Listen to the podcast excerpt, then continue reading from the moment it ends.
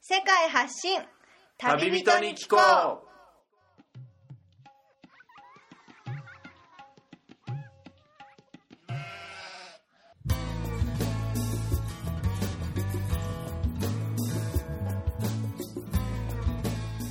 この番組は世界各地で出会った興味深い日本人の旅人にざっくばらんにいろいろなことをインタビューしていく番組です現地での旅の話の本編と脱線話のアフタートークの2本立てでお送りしますさて今回の旅人からは世界のどんなぶっ飛び話が聞けるのでしょうか皆さんこんにちは現地から直送世界発信旅人に聞こうお届けするのはみつるですえ前回まで放送をお届けしたマラウィを後にしてえ今はその隣のザンビアにやってきた後えその隣のジンバブエにやってきましたえここジンバブエは日本の皆さんはどんなイメージをジンバブエという国に対して抱くでしょうかここで、えー女性の旅行者にお会いしたので、えー今回この女性のゲストの方に、えー南部アフリカこのジンバブエを中心に周辺国を回ってきたという、えーゲストにいろいろお話を聞きたいと思いますそれではゲストのノブさんですねよろしくお願いしますよろしくお願いします。僕はこのジンバブエに来たばかりでこの町がビクトリア・フォールズという町はいですね、はいはい。世界遺産の世界三大幕府と呼ばれるそのうちの一つの滝がある町から放送をお届けしていますが、はい実はこのビクトリア・フォールズというのは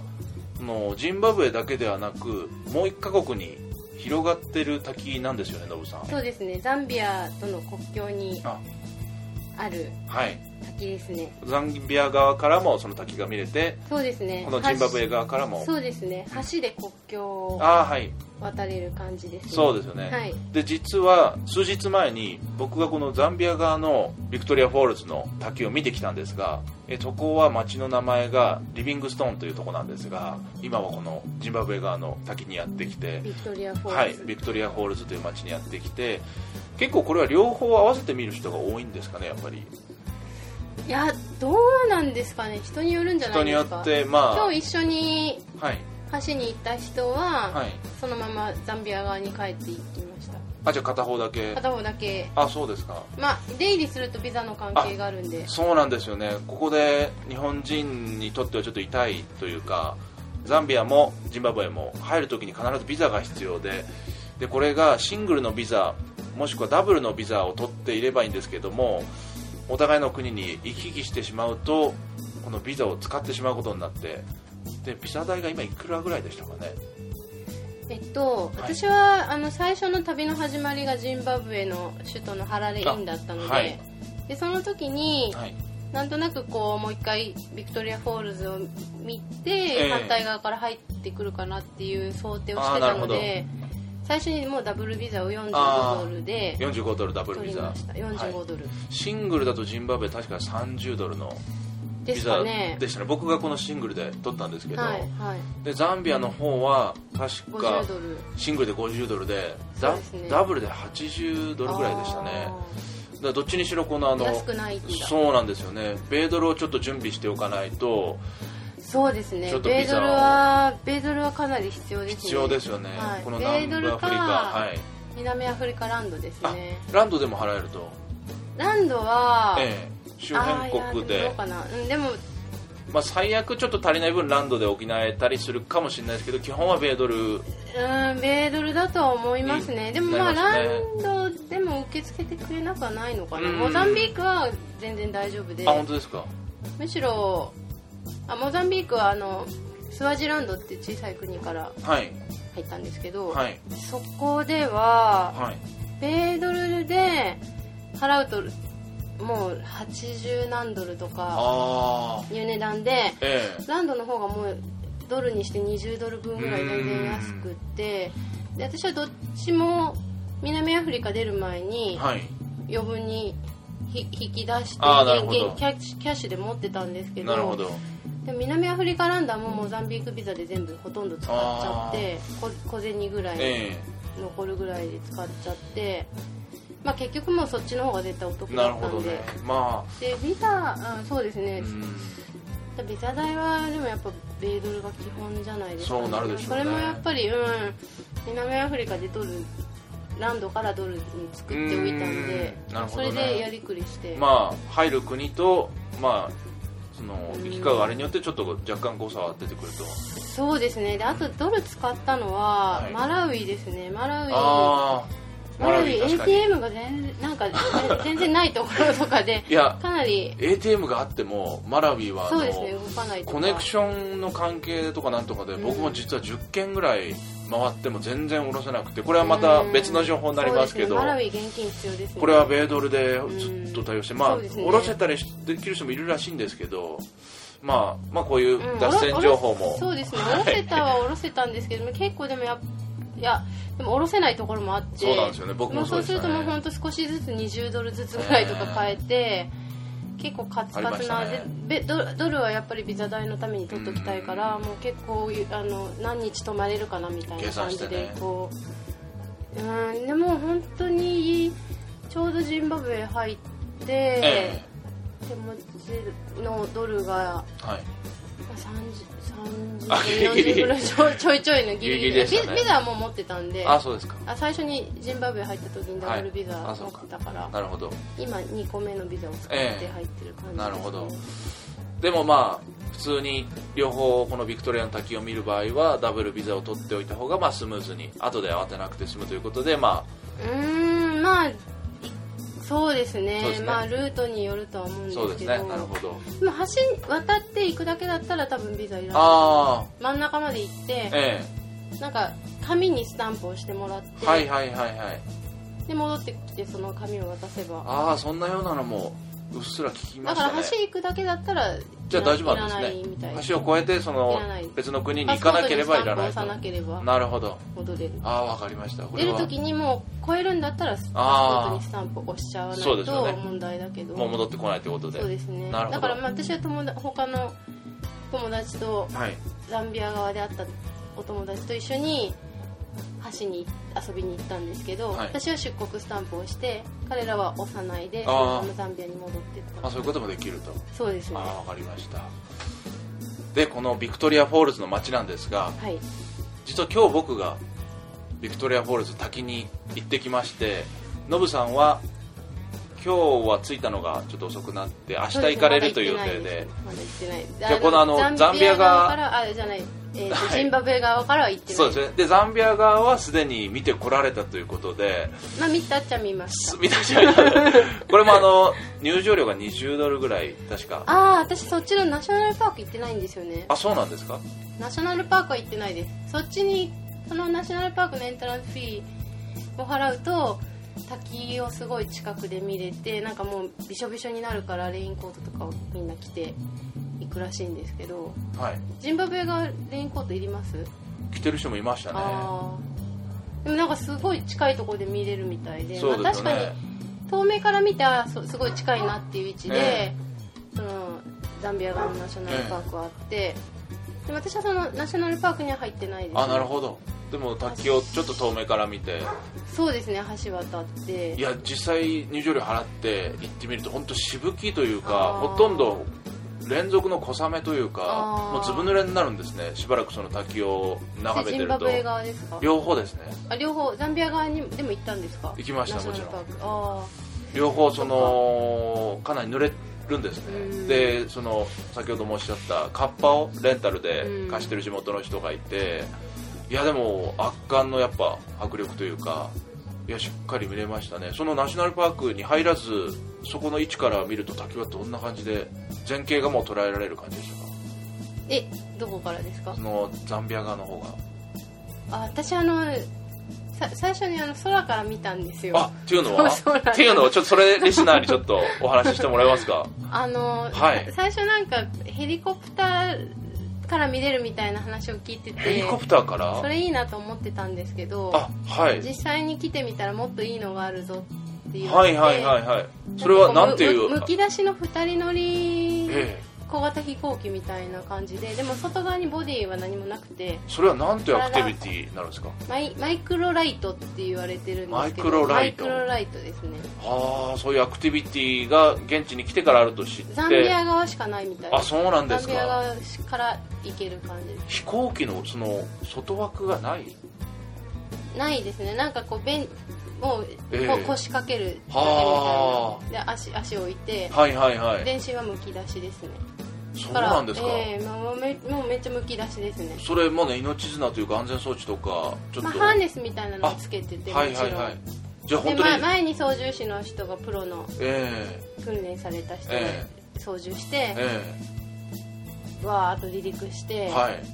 もう上でわ空何百メーートっともう滝壺の上を旋回してくれて、ルはいはいはい滝に至るまでのこう、まあ、川の流れとかを見下ろしながらこう行って、じゃあそれはナショナルパーク側で見るよりもバッチリ前景が捉えられてそうでじゃすないねですかね形形は見えまあす、そういうアクティビティあったんですか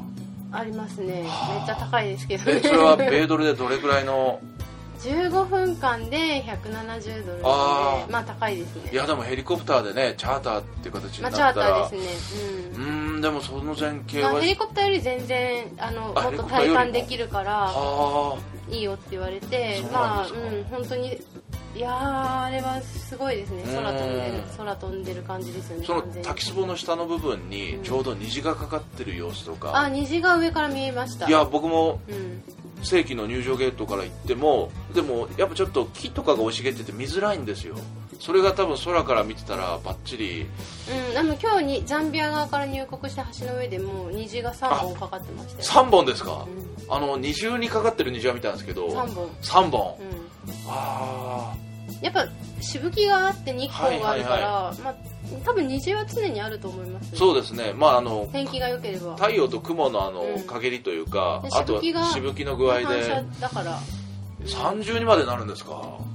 あー今日めっちゃ綺麗でしたねいいですね、うんこれははあ本当綺麗だったいやまあでも上からもい上から虹がすごいえ見ええて、、はいやーでもあれ結構やっぱすごいですねいやなかなか滝壺の上をぐるーっと旋回しいて、うん落ちてる底とか見えるからそこ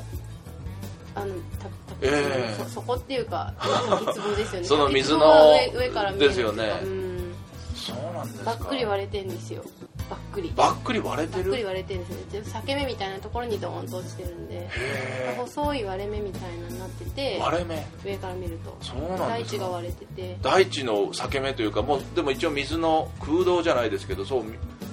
見た目上は裂け目に見えるみたいなうんまあ裂け目ですね実際あーちょっと、うん上上から見ると真上から見,、見るっていうのがねちょっと見てないとなかなか想像もまあそのなそうですねしづらいですけどまあ細い割れ目みたいなところにガーッと水がへまあ、それは多分上から見るからそういうふうに見えあるーんででしょうねやっぱ遠くから見見ると大きい滝なんですけえどでしょうね上から見ると本当になんか、まあ、周りにバーっと広く広がってるんで、はい川っていうか、はいあとナショナルパークとはいバーっと広がってる中に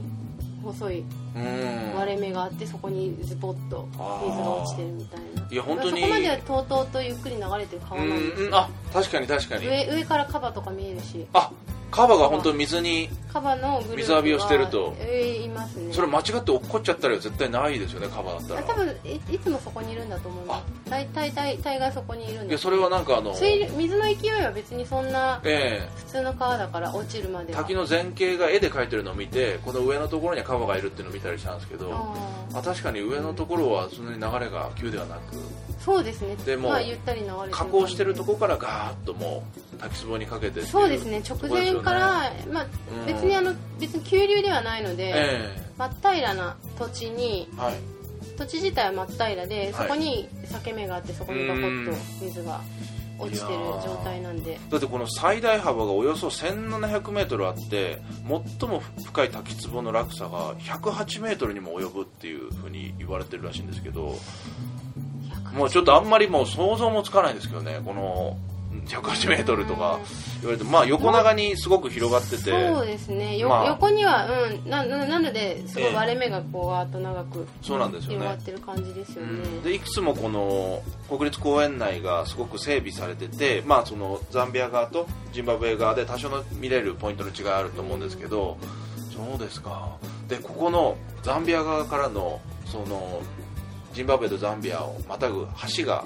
あると先ほどおっしゃいましたけどここでできるもう一つのアクティビティが あっそうですてね、これにノブさんは参加してきたというまあ、参加っていうかやってきやってきたって感じですねはいズバリそのアクティビティとあは。まあバンジージャンプですよねバンジージャンプ、はいはいアフリカのこのビクトリアフォールズの滝の上を、まあ、いちやょっとーまあいや滝のまあ、滝の周辺っていうか、滝まあ、の周辺ですね、そうですね、んあのす滝ごく自、体がまあはいよくよくこう最後ぶら下がってる時に、えよくよく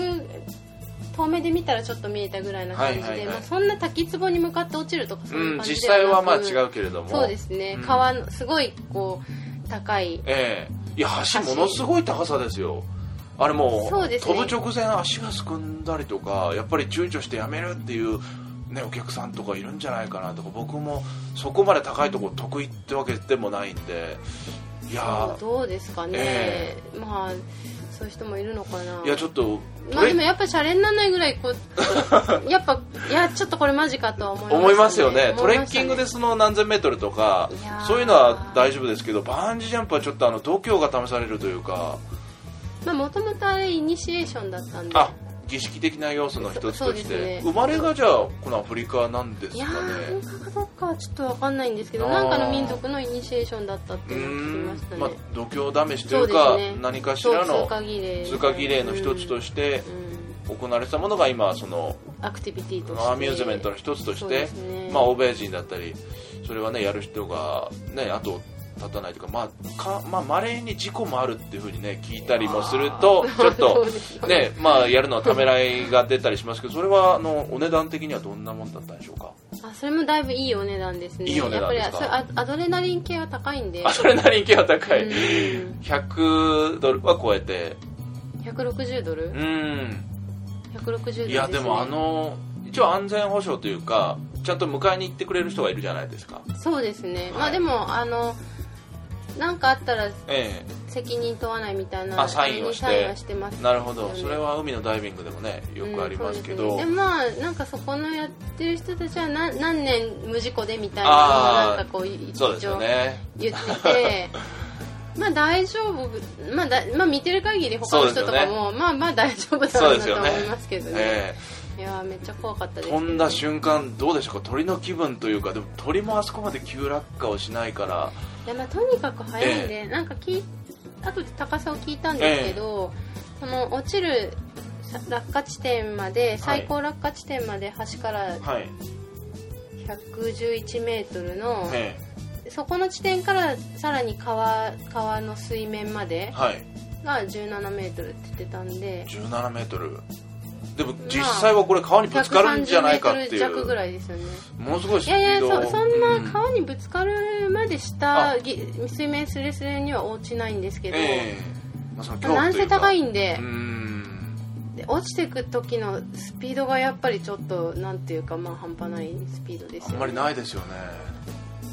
なんだろうまあやっぱ怖いですよね普通に怖いですよ、ね、でもそんなエクストリーム系のそのアミューズメントそのアクティビティが好きでしょうがないっていう人はあの瞬間がたまらないみたいにねあー中にまは、いやまあまあもともいや私ももともとジェットコースターとかめちゃめちゃ好きなんであはいアドレナリン系まあすもともと絶対ジャンプバンジージャンプとかも好きだとは思ってたんですけど、ええでもアフリカで初めてまあ人生初めてバンジージャンプいやーねやっぱ落ちる瞬間あれ怖いですよねうんでもこのやっぱ何の、はい何の支えもないわけですからねも身一ちつろでんも落ちろんちていくわけもでちろんやっぱあのー落ちてく感じはだいぶ怖いですよね例えようがないですよねあんまりもうーんまあそうですねうんそうですね、まあ、死ぬかもしれないっていうスピードですようねこのあの伸びきった時のビヨーンって戻っビてヨーンまってた戻ると行く時とかはそそこのま辺にでなると結構おかしくなってくるんでそれどういう感覚なんですかあなんかこうちょっと怖い怖いのを通り過ぎるとはなんかこうあるポイントピークをに超えると、ええちょっと笑いが出てくる笑いが出るでもジェットコースターとか乗ってる時もそうじゃないですか、そうでしたかねななんかまあ自分は超えると自分は結構そうなんで、うジェッんトコースターとか乗っててもなんか最ああ最終的になんかこう楽し楽しまあ多分アドレナリンのせいだと思うんですけどええ楽しくなっちゃって、そこに行くまでのこうそうですねゲラゲラとあー笑笑うでさい最後はそうそうなってましたへでもまあやっぱり高いですよすごい高いえですそうでしょうね、うんまあでもそんな特別な経験をこのビクトリアの滝で行ってきたということでお金使いましたねまあでも経験はお金でねなかなかそうですね買えませんからそうですね、うんまあ、まあまあまあもう一生に一度のことかなという そうですねは、はいではではジンバブエではい他に世界遺産の場所に訪れてきたということなんですけども、まあ、ジンバブエイコール日本の普通の一般のイメージからするともう何年ぐらい前ですかねハイパーインフレが起きてそうですね、はい経済破綻してですよね今は国民の通貨が米ドルをそうですね、はい自国通貨がもうインフレすぎてそうなんですよ紙ね、切れになってしまって、ええもうないそのニュースのイメージが強いかと思いますけども一応世界で2番目に大きい石像建築の遺跡がジンバブエにあるということで、ああグレート ジンバブエはい、これがあグレートジンバブエが聞きました世界遺産に一応登録されているということで、これはピラミッドのような感じの大きい石像の遺跡なんですかとはちょっと違ったとそうですねピラミッドとはまた違うなんか中に1個タワーみたいなのがあってタワーが、まあ、それはなんか儀式に使われてたんじゃないかみたいな話もえあるみたいですけど、えはい、まあピラミッドとはちょとっとか、まあ、でもなんかやはり違うい石石を積み重ねて作ったその石像うんえいいなななんていうんですかね、まあ、その石建築の神殿を催したようなものとかそうですね、はいそうですねとかなんかその王族の住居だとかね、これもねいくつかの場所によって名付けられるとこが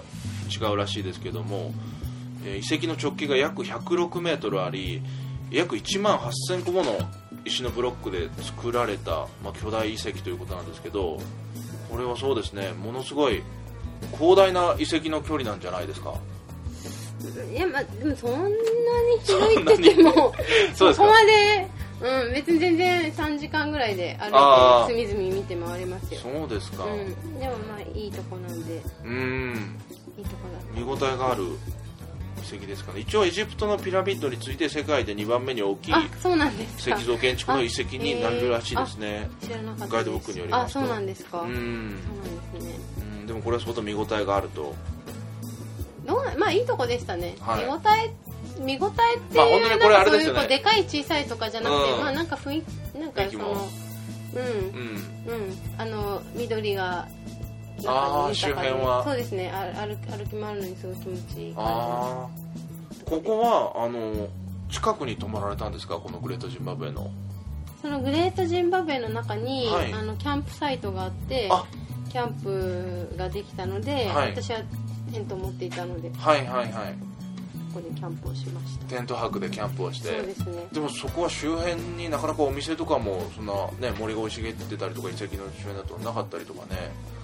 そうですね食料を持参した方がえいいよ、まあ、私は、まあ、持ってったんでよかったかなと思いますなないと大変だっえたかなそうですよねこの近くの町がマシンゴという場所ですよねそうですねはい、ここではなくグレートジンバブエ周辺に泊まる場合は、まあね、食料だったりそれ、そうですね水だったりそうですね持ってった方がね水もあった方うが、ん、現地で買えるとしては、まあ、持ってった方が安くするとそうですねまあはいちっちゃな売店があるんですけど、あまああのちょっとしかないのであはいはい、わかりましたそうですねん、はい、行く方はじゃあこれからじゃそあう注意でしすて、ね、は今キャンプはいいと思います、い、キ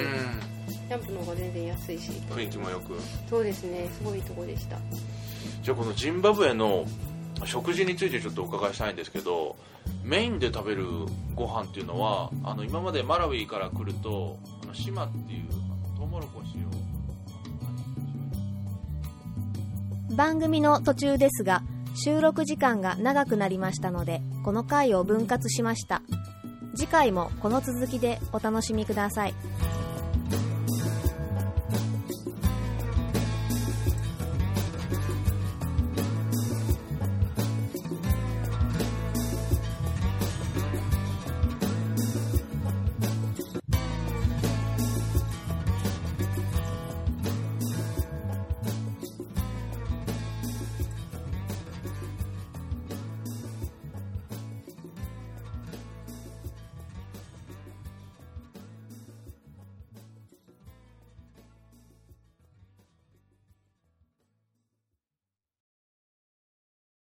この番組はバックパッカーを応援するたびたびプロジェクトの提供でお送りしました。